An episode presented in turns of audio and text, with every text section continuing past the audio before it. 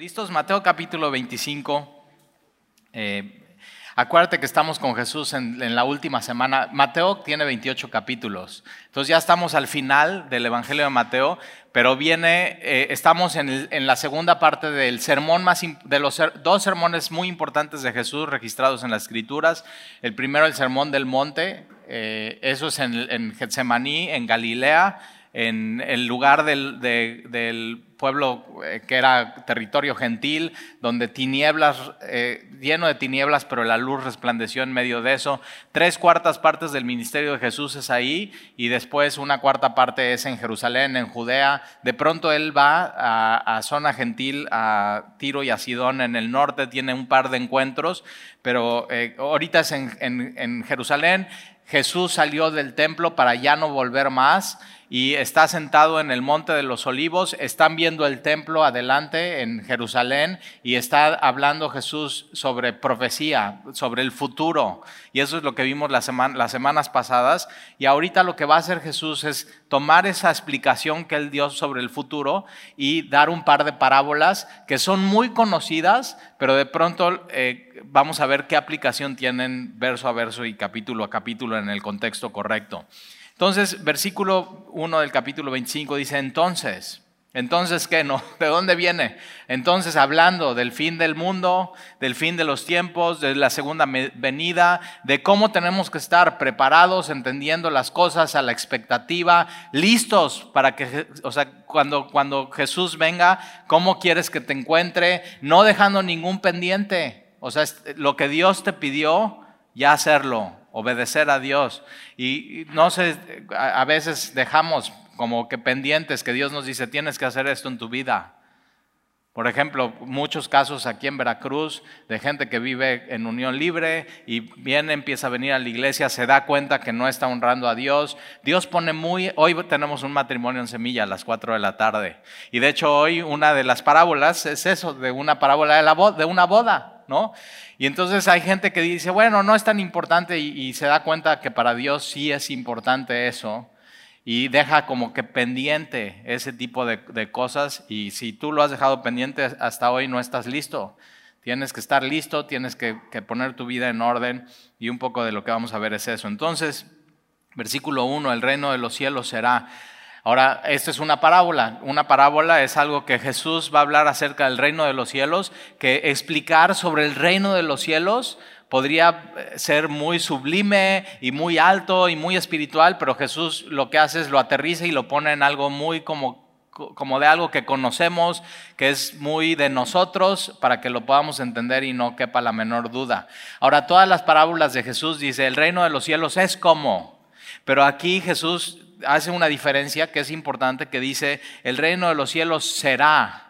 ¿Por qué? Porque está hablando del futuro, está hablando de profecía, está hablando de lo que, de lo que va a ser. Eh, y entonces el reino de los cielos será semejante a diez vírgenes o diez doncellas. Entonces ya sabes qué parábola es, la parábola de las diez vírgenes. Ahora, ¿por qué diez? ¿Por qué no nueve? ¿Por qué no doce? Y hay gente, ¿no? Y, hasta gente muy estudiosa y, pastores y maestros y que se ponen a, tratar de sacarle una simbología espiritual al número 10. Y 10 pues es que es número completo y, y a veces no hay, o sea, es una parábola de Jesús. Es algo que en los tiempos de Jesús cualquiera pudo haber entendido y es que en los tiempos de Jesús en el Medio Oriente, en los judíos, eh, la novia escogía 10 eh, damas de honor y era la tradición y era como se hacía. O sea, no tiene nada espiritual eh, este número 10, ¿no? Y siempre que leas tu Biblia no le trates de sacar a cualquier cosita eh, algo espiritual, porque donde no lo hay, no lo hay. Pero entonces simplemente, ahora tienes que saber esto, las bodas como son hoy son diferentes a como era en la Biblia en los tiempos de Jesús. Las bodas en los tiempos de Jesús eran como en tres etapas o en tres tiempos. A mí me gusta mucho cómo lo hacían.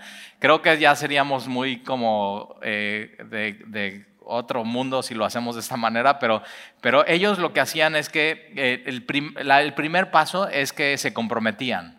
Es decir, el novio y su familia iba con, con, la familia de la novia y se presentaba y decía, no, pues yo me quiero comprometer con, y se pedían permiso y todo eso. O sea, realmente era algo muy tradicional, era algo muy bonito. Eh, y, a mí me gusta mucho esa manera de hacerlo, como diciendo, queremos la bendición de los papás, queremos la bendición de los abuelos y de los hermanos, y nos queremos realmente comprometer, porque es un compromiso. Sea, realmente eso es un compromiso. Después, después de eso, de comprometerse, venían los votos o las promesas. Tienes que saber que el matrimonio en la Biblia es no nada más es una fiesta y es uh, así una cosa social más, sino es una, son promesas delante de Dios. Es un pacto, es un pacto que hace el hombre y la mujer delante de Dios, donde participan los invitados. Entonces, por ejemplo, hoy en la boda que tenemos a las 4 de la tarde, que van, dicen que van a poner bien bonito y van a poner un, así, van a hacer un pasillo y van a poner una alfombra y van a poner un altar y van a poner una cruz y dicen que van a llenar de velas. Y yo digo, órale, qué bonito, ya déjenlos así, semilla. pero, pero entonces, y flores y todo así muy bonito. Eh, pero, ¿qué es lo que pasa? Que todos los que vienen a la boda participan como qué, como testigos del pacto matrimonial que ellos están haciendo delante de Dios, siendo Dios el invitado de honor a esa, a esa, reunión. Dios simplemente los pone en el mismo camino y ellos deciden unirse en matrimonio y ser una sola carne. Es muy, muy bonito. Hoy lo vamos a vivir aquí en Semilla. Pero entonces, eh, primero era el compromiso, después los votos ¿no? del pacto matrimonial y después venía la boda. O sea, ahora, ¿cuándo después? Después de un año. Entonces, eh, piensa en esto. Se comprometían, hacían los votos, la, novia se quedaba en casa de su familia, ¿no? Ahora, ¿qué estaba haciendo la novia y qué estaba haciendo el novio en ese año? El novio se regresaba. ¿Y qué estaba haciendo el novio? Estaba preparando la casa para la novia.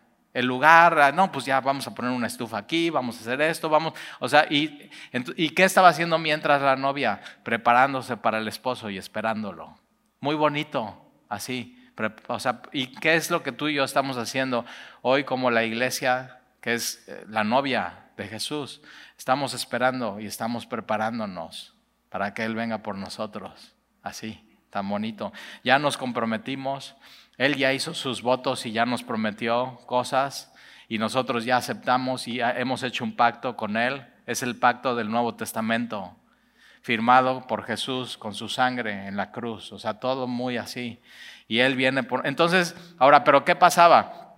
Que cuando el novio regresaba eh, a la ciudad de la, de, la, novia, entonces ya venía la boda, venía la fiesta, venía eso, ¿y qué era? Era la culminación del matrimonio donde ya, ok, me la llevo para mi casa. Así, ya. Oh, no, no, había tiempo, o sea, era, podía pasar un año, podían pasar 10 meses o 11 meses, depende ¿no? del novio, y si ya estaba listo o no estaba listo, o de pronto podía pasar 13 meses o 12 meses, ¿no? Eh, pero no, no había una fecha precisa, no había una fecha correcta, simplemente la novia tenía que estar bien lista para que cuando llegue el novio estar preparada para irse. Y el énfasis de Jesús en Mateo capítulo 24 es eso, tienes que estar listo, tienes que estar preparado, tienes que, estar, tienes que entender qué es lo que viene y qué es lo que eh, Jesús ha hecho por nosotros.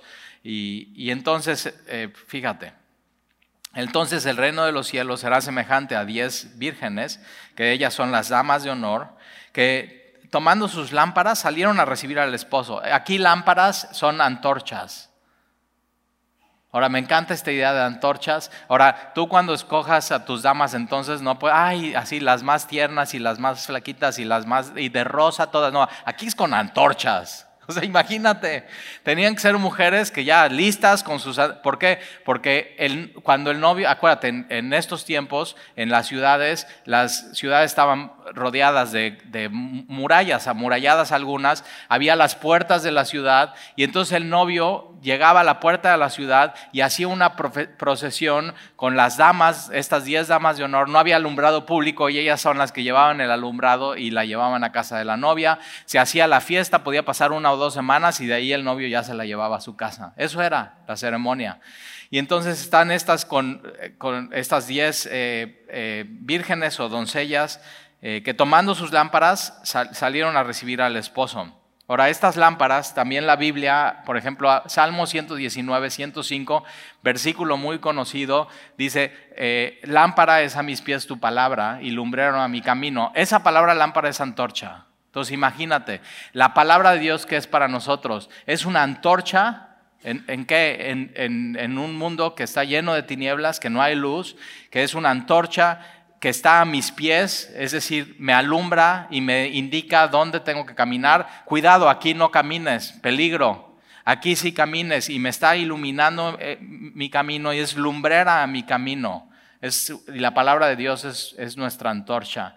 Pero también, por ejemplo, eh, Juan capítulo 5, versículo 35, de Juan el Bautista, Jesús dice que Juan el Bautista era una antorcha que ardía y alumbraba. Una persona puede ser luz, puede ser una antorcha. ¿Por qué? ¿Qué tenía Juan? La palabra de Dios había venido a él y él estaba declarando la palabra de Dios.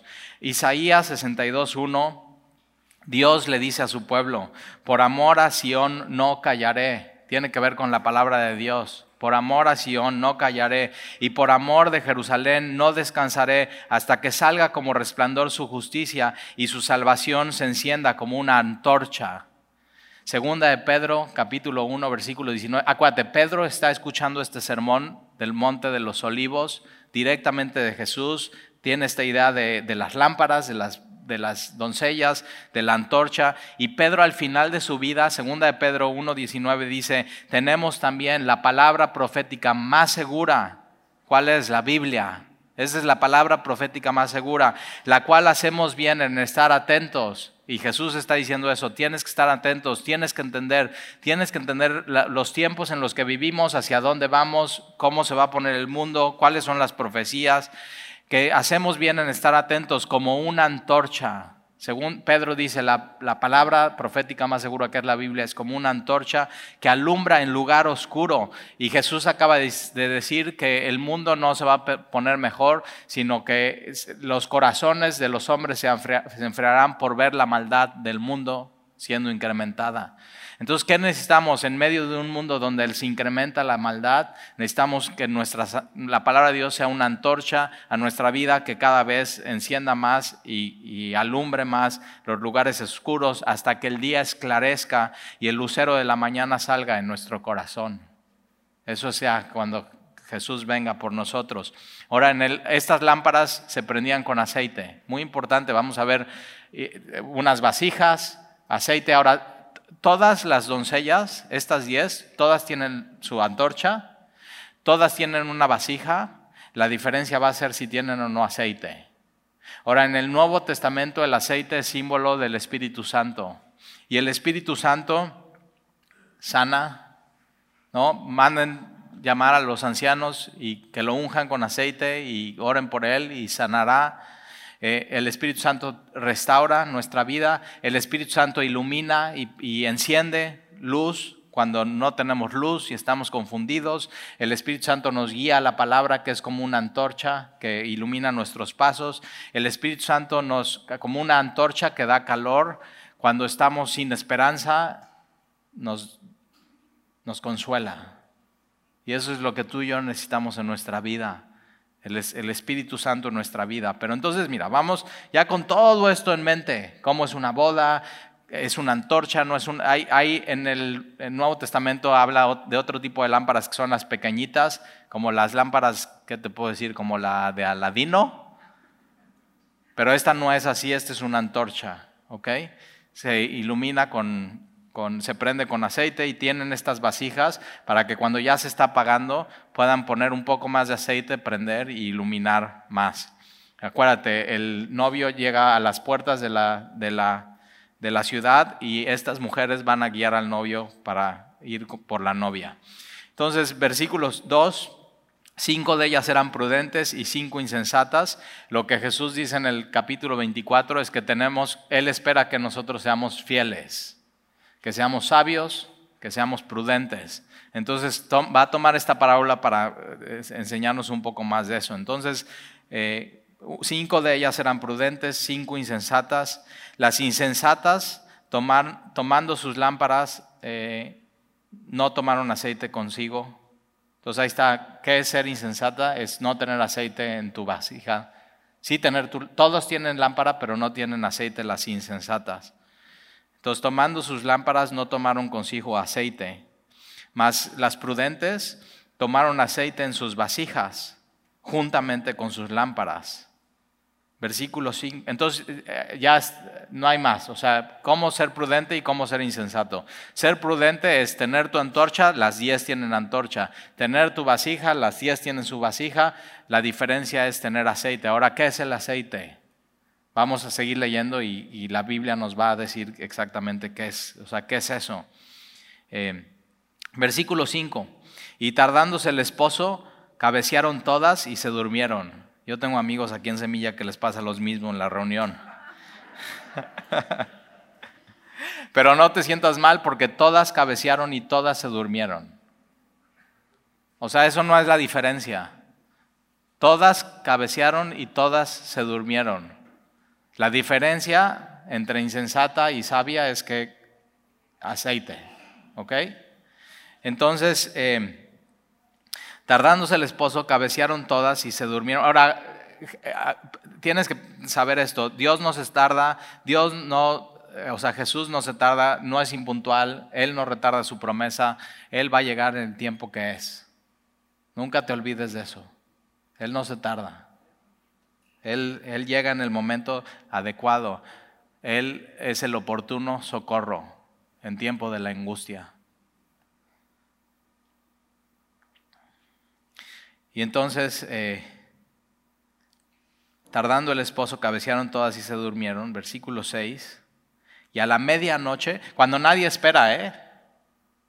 Medianoche, se oyó un clamor, aquí viene el esposo, salida a recibirles.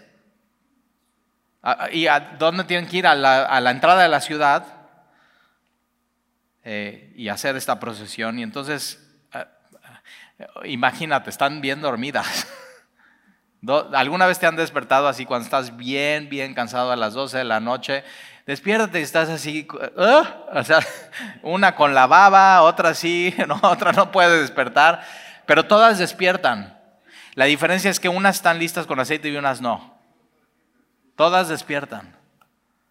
Y entonces, eh, versículo 7, todas aquellas vírgenes o doncellas se levantaron todas y arreglaron sus lámparas. Y las insensatas dijeron a las prudentes, dadnos de vuestro aceite.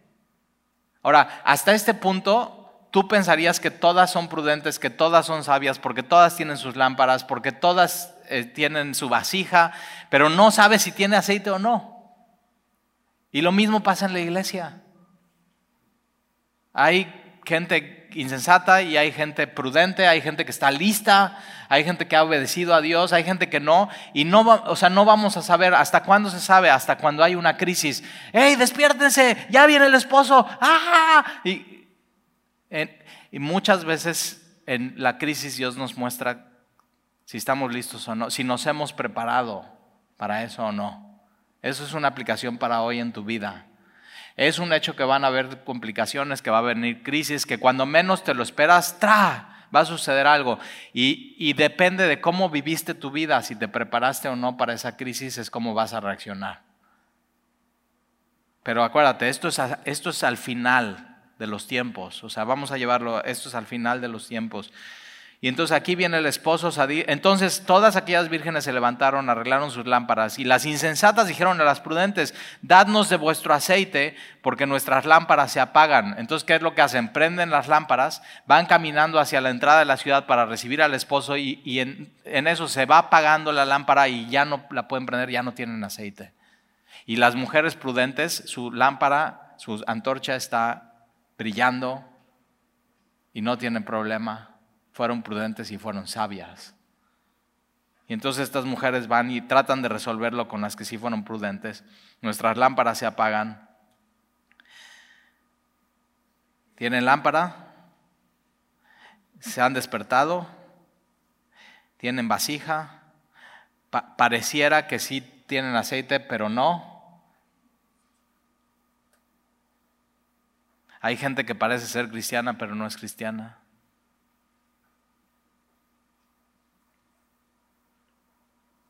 Y entonces, por eso es bien importante entender qué es el aceite. Todavía no nos dice la Biblia, ¿eh? Versículo 9. Mas las prudentes respondieron diciendo, para que no nos falte a nosotras y a vosotras, id más bien a los que venden y comprad para vosotras mismas. Ellas, las prudentes, sí se habían preparado, sí tenían el aceite, sí lo habían comprado, sí se habían anticipado, sí estaban listas, sí habían entendido entendimiento, ahí viene, tenemos que estar listas, tenemos que estar preparadas. Y entonces las, las prudentes les dicen, no, o sea, si yo te doy de mi aceite, ni tú vas a tener bien aceite, ni yo voy a tener bien aceite. Y es un punto bien importante. La, tu, relación con Dios es personal. O sea, yo no puedo tener tu antorcha cargando, yo no puedo prender tu antorcha, yo no puedo tener tu vasija, yo no puedo llenar tu vasija de aceite, tú es tu vasija, es tu antorcha, es, es tu vida. Es completamente personal. Tú al final no dices, no, es que mi esposa es, bien creyente, ya con esa, ¿no? Como si tú, un, dos, tres por mí y por mi esposo. no, es personal. Tus hijos van a tener que tomar sus decisiones sobre Jesús, sobre si van a tener su vasija llena de aceite o no. Pero tú qué vas a hacer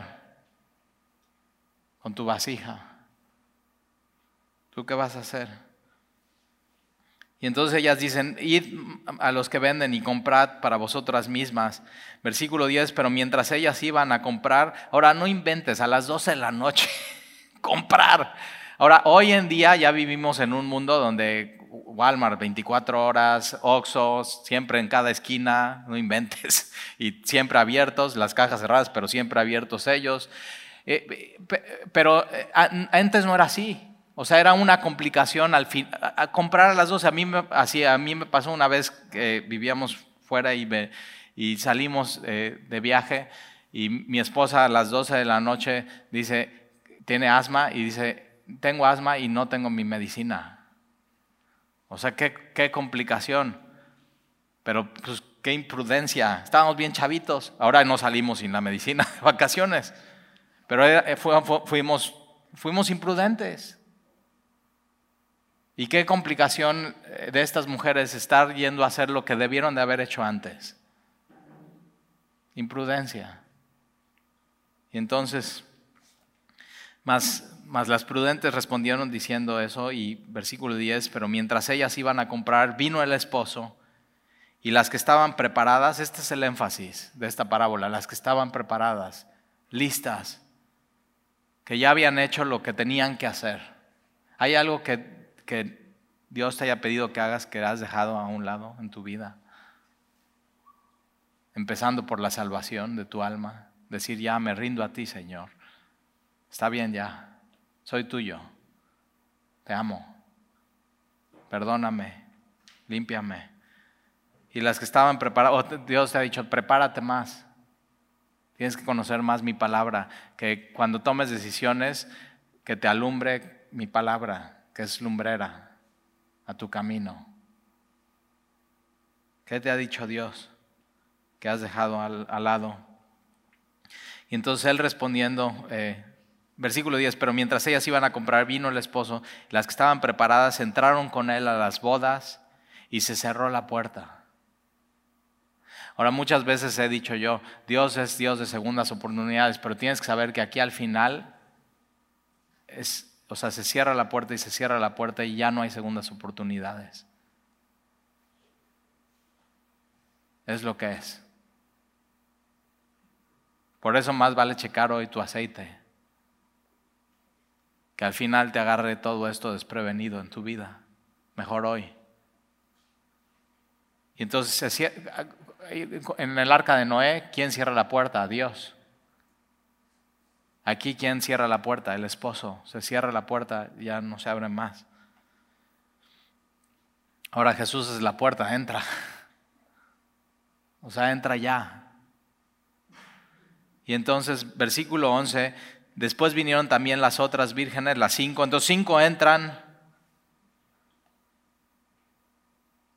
Muy importante esa palabra, entran. Entra. Y después vinieron también las otras vírgenes diciendo, Señor, Señor, ábrenos. Mas él respondiendo dijo, de cierto os digo que no os conozco. ¿Qué es el aceite entonces? Tu relación con Jesús. Conoces a Jesús y Él te conoce a ti. Tu vasija está llena. O sea, un ser discípulo de Jesús es estarte constantemente preparando y estando listo y, conociéndole más y más a Él y a Dios y al Espíritu Santo. Es, es, una vida constante de conocerle y conocerle y conocerle y conocerle y conocerle. Por eso, o sea, los discipulados que te enseñan a conocerle, las reuniones de domingo, vamos, abrimos nuestra Biblia, ¿qué estamos haciendo? Conociendo a Dios. Y entonces Jesús les dice, no te conozco. Ahora, ¿por qué estas, estas mujeres le dicen, Señor, Señor, ábrenos? Y Jesús dice, no, no les conozco. Ahora, estas mujeres, si, si Jesús fuera su Señor, estarían listas y preparadas. Realmente no era su Señor. Jesús dice, ¿por qué me dices Señor, Señor y no haces lo que yo te digo que hagas?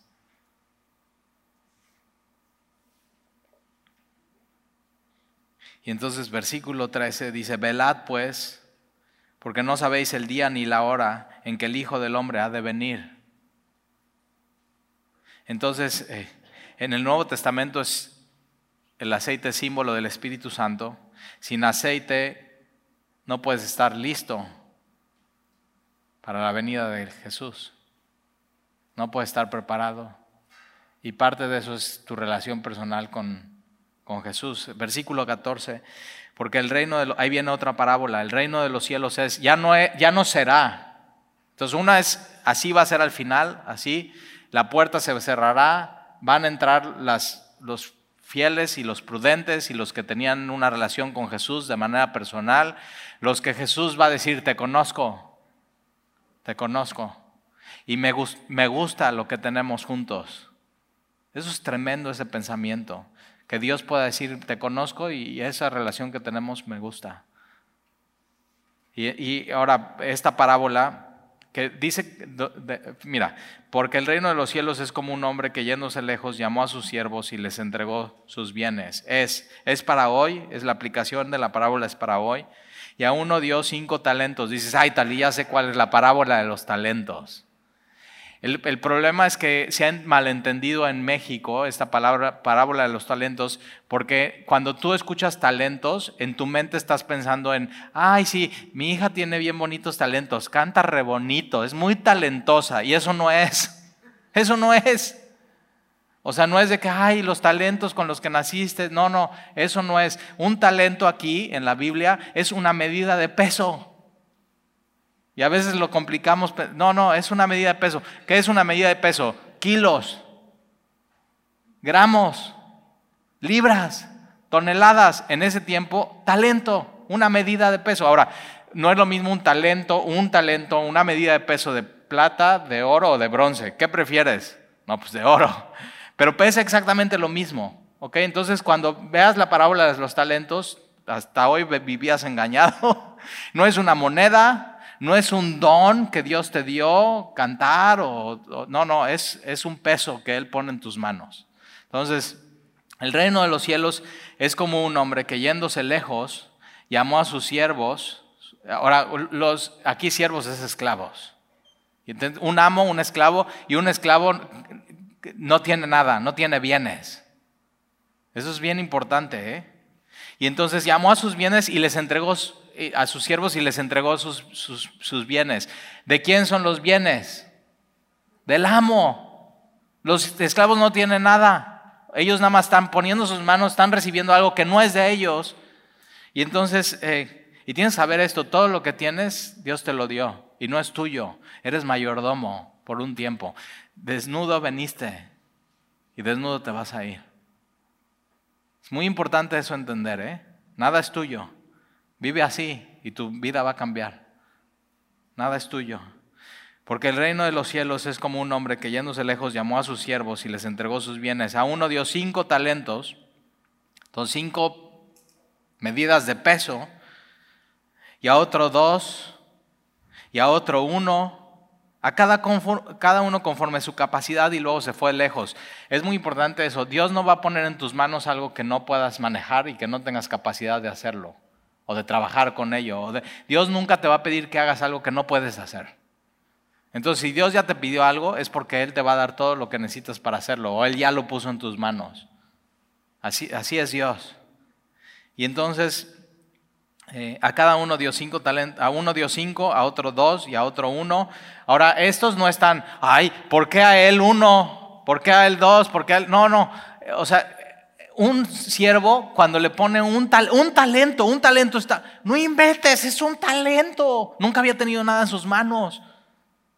Y entonces al que le pone dos es demasiado. Y al que le pone cinco, o sea, es igual, es igual de increíble. No tiene nada que ver la medida, no tiene que ver cuánto, tiene que ver qué vas a hacer con eso. No te fijes en el que le da cinco, en el que le da dos o en el que le da uno, sino eh, enfócate, ¿qué vas a hacer con eso que Dios ha puesto en tu mano? Ese peso, tu vida, tus activos, tus recursos, tu tiempo, todo, tu salud todo lo que Dios haya puesto en tu mano. Y entonces, conforme y luego se fue lejos, y el que había recibido cinco talentos fue, esta palabra fue muy importante, fue, eso el reino de los cielos es de ir a hacer, vivir, vivirlo. Y entonces este que puso cinco, tiene cinco talentos, ahora, ¿de quién son estos cinco talentos? Del amo. Y entonces este fue y negoció con ellos, los puso a trabajar, y ganó otros cinco talentos. Ahora, ¿de quién son esos cinco talentos? Del amo. Todo es del amo. Ellos no tenían nada. Todo fue por gracia que se los puso en sus manos. O sea, no es de que, ah, bueno, como tú pusiste, y entonces yo pude, entonces nada más a Dios le doy una comisión. No, todo es de Dios. Todo es de Dios. Y entonces los puso a trabajar, negoció con ellos y ganó otros cinco talentos. Asimismo, el que había recibido dos, ganó también otros dos, los puso a trabajar y ganó otros dos. Pero el que había recibido uno fue y cavó en tierra y escondió el dinero de su señor. no hizo nada, no hizo nada con eso. Versículo 19, después de mucho tiempo, ojo, eh, o sea, no es de que Dios pone cinco talentos en este siervo y de un día a otro ya está diez. No, así, así no es la vida. O sea, es perseverar, trabajar semana tras semana, ser fiel en lo que Dios te ha puesto, eh, sabio, prudente. O sea, cada semana, cada semana. Y es perseverar y toma tiempo y toma esfuerzo y así es la vida. Y lo que está esperando Dios es lo que Dios puso en tus manos, que seas fiel y perseveres, perseveres, perseveres. Y, o sea, pasó mucho tiempo, les costó tiempo, esfuerzo, trabajo, así, así es la vida. Entonces, Después de mucho tiempo, vino el Señor de aquellos siervos y arregló cuentas con ellos. Al final de tu vida Dios te va a pedir cuentas de lo que puso en tus manos. ¿Qué hiciste con eso? A todos, ¿eh? Lo va a hacer con estos tres siervos, lo va a hacer contigo y conmigo. Ahora, ¿por qué te esperas a rendir cuentas de tu vida hasta el final si lo puedes empezar a hacer hoy y poner tu vida a la luz. Por eso tan importante la vida de, iglesia y de comunión, que la gente te conozca y te pueda preguntar, oye, ¿cómo está tu vida? ¿Cómo está tu matrimonio? ¿Cómo está tu relación con Dios? ¿Cómo está, oye, cómo está tu vasija de aceite? ¿Por qué no desde hoy rindes cuentas y dices, a ver, ¿cómo, cómo está? Haces un inventario de tu vida desde hoy. ¿Para, ¿Para qué te esperas hasta el final y te sorprendas? ¿Cómo está tu vida? Todos tenemos que rendir cuentas. Yo le rindo cuentas a mi pastor de mi vida. Yo le rindo cuentas a mi esposa de mi vida. Yo le rindo cuentas de mi trabajo a, a la gente de mi trabajo. A la gente de la iglesia tengo líderes que pueden venir a mi vida y me pueden pedir cuentas de mi vida. ¿Tienes eso en tu vida? Es una bendición, ¿eh? Te protege de tu peor enemigo que eres tú mismo. Te protege de no desviarte de Dios. Te protege de no llegar al final y decir, cavé un hoyo y eso que Dios puso en mis manos lo desperdicié, desperdicié mi vida. No desperdicies tu vida. Este hombre cavó un hoyo para guardar eso que Dios había puesto, pero con eso estaba cavando un hoyo para su vida, para su alma. Tienes que saber que fuimos hechos para servir a Dios y servir a los demás. ¿De qué sirve que Dios ponga algo en tus manos y con eso no le sirvas a Dios y le sirvas a los demás? ¿De qué sirve? Todo, separados de mí nada pueden hacer. Todo lo que hagan sea para mí, dice Dios, todo. Y eso puede cambiar tu manera de vivir de manera completamente radical. Y entonces arregló cuentas con ellos y llegando el que había recibido cinco, trajo otros cinco, entonces cinco más cinco. ¿Qué onda? Pues vamos a meter a Cumón de matemáticas, cinco más cinco, diez. Entonces trae eh, diez. Eh, y entonces, ¿de, ¿de quién son los cinco primeros? Del amo. ¿De quién son los cinco segundos? Del amo. Dice, míos. No, del amo. Todo es del amo. O sea, si no te hubiera puesto esos cinco, Dios, no hubieras podido hacer más. No hubieras podido hacer nada. Y entonces, acuérdate que Él te compró, eres suyo. Y, y, llegando el que había recibido cinco, trajo otros cinco talentos, diciendo, Señor, cinco talentos me entregaste, aquí tienes. He ganado otros cinco sobre ellos. ¿Qué le está dando? Diez. Todo para el amo. Versículo 21. Y su Señor le dijo, bien. No sé tú, pero yo quiero escuchar esto de Jesús al final de mi vida. No quiero escuchar, Talí, ¿qué tipazo eres? Bien. Con eso, eso tengo, bien buen siervo y fiel. Fíjate cómo el amo no le dice, no, qué bárbaro, trajiste 10. No, no, tiene, no tiene nada que ver con la medida. Bien, buen siervo y fiel. Sobre poco has sido fiel, sobre mucho te pondré. Sé fiel en lo poco y Él te va a ir poniendo en lo más. Si no eres fiel en lo poco, ¿cómo quieres más? Fiel en lo poco. Y entra. ¿Te acuerdas qué pasa con las cinco insensatas? Se cierra la puerta y no entran. Y aquí, ¿qué pasa con este señor? ¿Qué le está diciendo a estos siervos? Entra.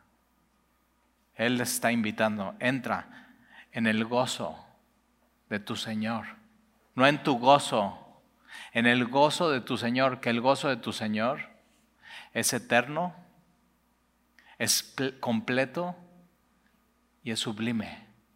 Ve a dónde nos está invitando Dios, a ese lugar. Entra. Entonces lo que yo quiero que tú escuches al final de tu vida es eso. Bien, buen siervo y fiel. En lo poco fuiste fiel. En lo mucho te pondré. Entra. No, no te quedes fuera. Entra en el gozo de tu Señor. Versículo 22, llegando también el que había recibido dos talentos, dijo, Señor, dos talentos me entregaste, aquí tienes, he ganado otros dos, ¿cuánto es dos más dos? Cuatro. Y su Señor le dijo, fíjate cómo no le dice, no, pues yo esperaba diez, no, no, no, bien, ya, bien, pusiste a trabajar eso, fuiste fiel. Bien, buen siervo y fiel, sobre poco has sido fiel, sobre mucho te pondré. Entra. Yo quiero escuchar eso al final de mi vida. Entra. ¿De veras? Sí, entra. Entra al gozo de tu Señor. Eterno, sublime.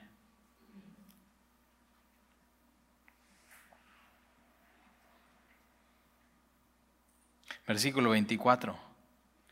Pero llegando también el que había recibido un talento, dijo, Señor, te conocía, subraya eso, te conocía.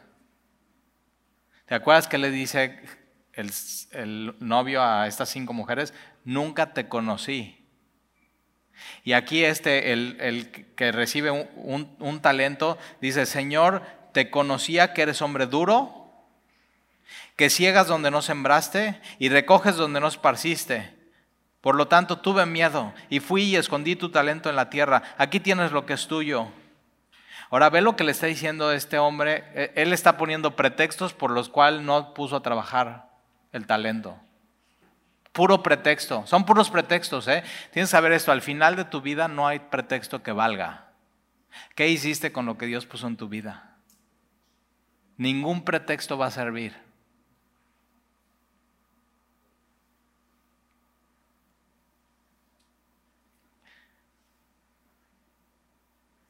Te conocía que eres hombre duro. Que ciegas donde no, cegar donde no sembraste es, injusto. A ver, no sembraste aquí semilla, pero esperas que ahí nazca algo. ¿Cómo? No, claro que no, no va a pasar nunca, nunca, imposible, eso es imposible de hacer. Entonces, que, Señor, te conocí que eras hombre duro, que ciegas donde no sembraste y recoges donde no esparciste duro, injusto. ¿Sabías que hay gente que así piensa de Dios? Que Dios es duro y que es injusto. Pero esto solamente demuestra que este hombre no conocía a Dios. Que este hombre no conocía a su amo. No lo conocía. El libro que estamos leyendo como iglesia, si estás en el discipulado del jueves, manso y humilde esta semana. Dios, cuando revela su corazón en Jesús, no es duro, no es injusto. Jesús dice, mi corazón es manso y humilde. Y se revela. Así, mi corazón es manso y humilde. Y aquí te conocía que eres hombre duro, que ciegas donde no sembraste, que recoges donde no esparciste, por lo cual tuve miedo y fui a esconder tu talento en la tierra. Aquí tienes lo que es tuyo. tuvo miedo. Es, miedo es diferente a tener temor y reverencia a Dios. Si Dios ha puesto algo en tus manos y es tu amo y está esperando que, que no desperdicies tu vida, sino con Él hagas algo, por temor a Dios y amor a Dios y reverencia a Dios lo vas a hacer. El miedo lo único que te puede llevar, cuando no conoces a Dios bien, le tienes miedo. Y lo único que te puede hacer es cavar lo que Dios ha puesto en tus manos, desperdiciar tu vida e irte al hoyo junto con eso. Entonces tienes que tener temor a Dios y reverencia a Dios. Y entonces fui y, escondí tu talento en la tierra, aquí tienes lo que es tuyo. Versículo 26, respondiendo su Señor, le dijo. Ahora a los tres el Señor regresa y les, pide cuentas ¿eh? a los tres. Y entonces respondiendo el Señor le dijo, siervo malo, ¿por qué? No lo está juzgando por moralidad, ¿eh? sino por fidelidad, por fruto. Fruto o no fruto en tu vida. Siervo malo y negligente. La palabra negligente es no hacer lo que tienes que hacer dejarlo a un lado. No nada más es ser mosca muerta y no, no, yo no hago nada, no peco, no es, o sea, ¿qué tendrías que hacer que no estás haciendo en tu vida?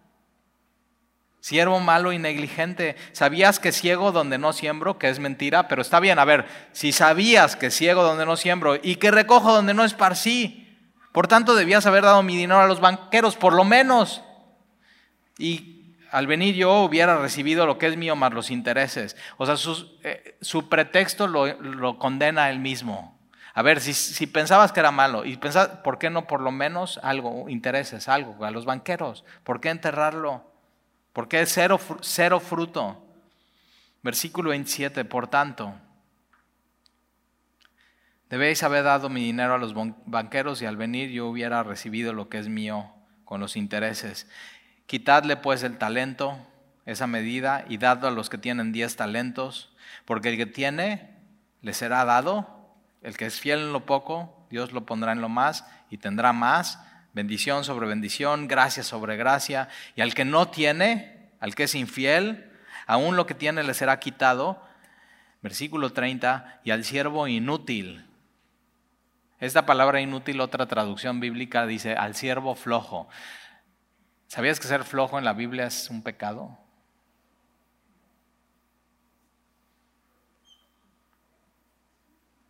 Al siervo que no se deja usar por Dios. Al siervo que no usas las cosas para servir a los demás.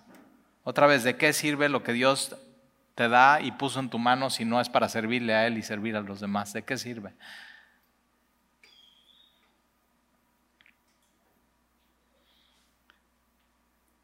Y al siervo inútil, flojo, echarle en las tinieblas de afuera. E, e, bien buen siervo y fiel, entra. Y al flojo, al imprudente, fuera. Al sabio, entra en el gozo de tu Señor. Al flojo, tinieblas, donde no hay luz, donde no está Dios, que es la luz. Tinieblas de afuera. Ahí será el lloro y el crujir de dientes, la, angustia, el dolor, la falta de paz. Ahí será el... O sea, es, ahora, ¿por qué Jesús puede hablar así otra vez? Porque Jesús en el capítulo que sigue va a ir a Getsemaní y va a sufrir y va así de su angustia va a sudar sangre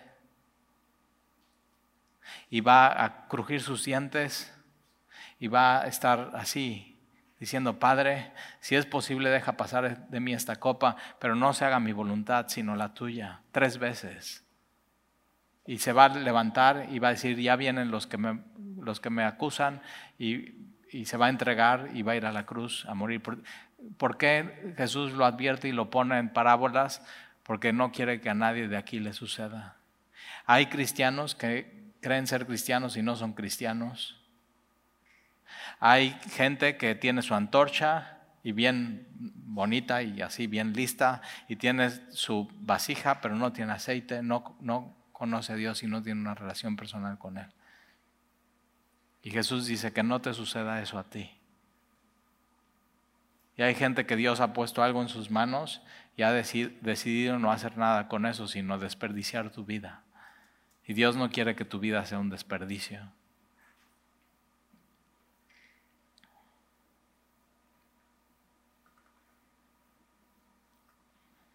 ¿Qué, o sea, ¿qué, ¿qué hizo este siervo malo?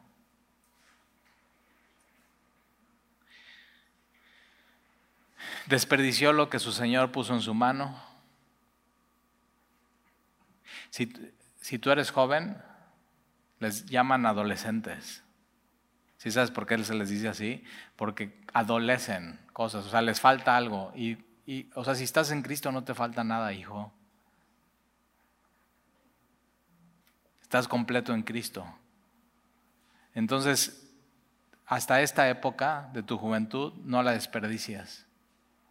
No cabes un hoyo y no lo dejes ahí, sino aprovecha hasta esa época en tu vida. No, no desperdicies tu vida. Este, este hombre no, no pensó bien, no entendió, no hizo absolutamente nada, ni siquiera intentó. No intentó y termina poniendo puros pretextos, que para Dios no hay pretextos.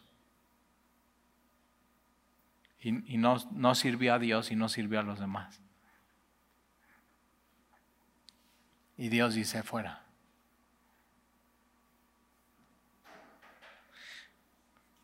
Pero ¿qué tal estos otros dos hombres? Bien. ¿Cómo, ¿Cómo será ese día que estés delante de Jesús Hoy, hoy lo, vemos en las escrituras y, y, tenemos discipulados y queremos enseñarte quién es. Ahora, ojo, eh, no, no, es lo que haya hecho la iglesia en la que estás, sino es lo que, lo que haces tú. por Jesús, porque puedes ir, te puedes ir con la finta. No, en semilla no, no, o sea, hacemos un chorro de cosas y damos despensas y hacemos... No, no, ¿qué haces tú? No te vayas con la finta. Es, es, tu vasija, es, es de manera personal. Aquí puedes venir y te ayudamos a llenarla y a... Pero es, es tú, tú, tú personalmente con Dios. Pero ¿cómo, o sea, ¿cómo será ese día que te pares delante de Jesús, que hoy le amamos sin haberle visto, pero un día le vamos a ver y vamos a ver sus marcas en sus manos, en su pie, en su costado? Y que te acerques con Él y que te vea a los ojos. Él, él conoce tus ojos, pero tú no sus ojos. ¿Cómo serán esos ojos? como llamas de fuego, como antorchas. Y su rostro. Y que, ¿cómo serán sus labios? Que así la palabra de Dios sale por sus labios. ¿Cómo será su tono de voz? ¿Cómo, va, o sea, ¿Cómo se va a ver tu nombre en sus labios cuando diga eso, talí? Te conocí, te conozco. Me, gusta lo que, lo que tenemos y lo que vamos a tener. Bien, entra. Yo quiero eso, ¿eh? Ahora toma tiempo, toma perseverancia, toma esfuerzo, toma estar checando constantemente tu lámpara. Pero anhela eso en tu vida. Mira estas mujeres insensatas o sea, por, por ser negligentes, por ser insensatas, ve el alto costo que pagaron. Se cierra la puerta y no se vuelve a abrir más. No, no te equivoques. Que, quieras escuchar eso bien. Buen siervo y fiel. En lo poco fuiste fiel. Dios no te va a pedir nada que no, en lo poco, en lo que es. Entra, en el gozo de tu Señor. ¿Cómo será eso? Un día lo vamos a disfrutar, ¿eh? Sublime, completo. Por eso, cualquier tribulación que vivamos aquí, cuando lleguemos con Él ya entra en el gozo de tu Señor. O sea, el, cualquier dolor, cualquier llanto, cualquier herida del alma, cualquier traición, así el, el gozo se lo va a inundar todo eso y ya no se va a ver. Ya, ¡fum!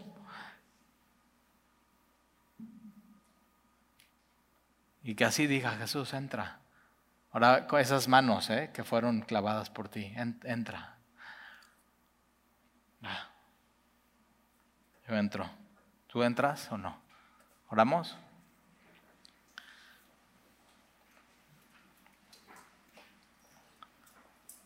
Señor, gracias te damos por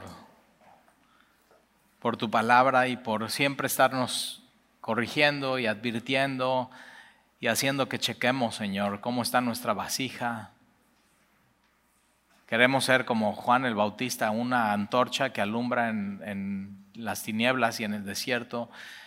Queremos, queremos que tu palabra, Señor, que es la antorcha, ilumine nuestro camino.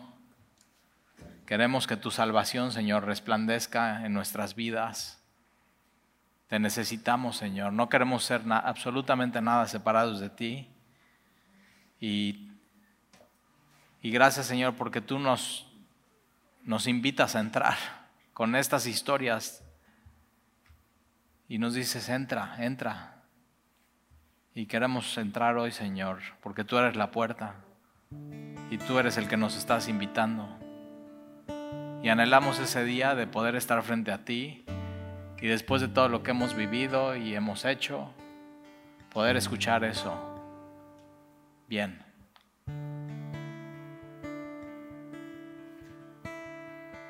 No se compara con ninguno de los trofeos que este mundo te pueda dar. Ninguno de los premios. Ninguno de los gozos. El justo el perfecto, el bueno, el, Hijo de Dios, Dios el Hijo, Dios mismo te diga bien, Entonces, Señor, tómanos de la mano y llévanos por ese camino para que al final podamos escucharte, decir bien. Y te amamos, Señor. Solamente tú lo puedes hacer en nuestras vidas. Nosotros no podríamos. Y es personal. Y te lo pedimos, Señor, en el nombre de Jesús.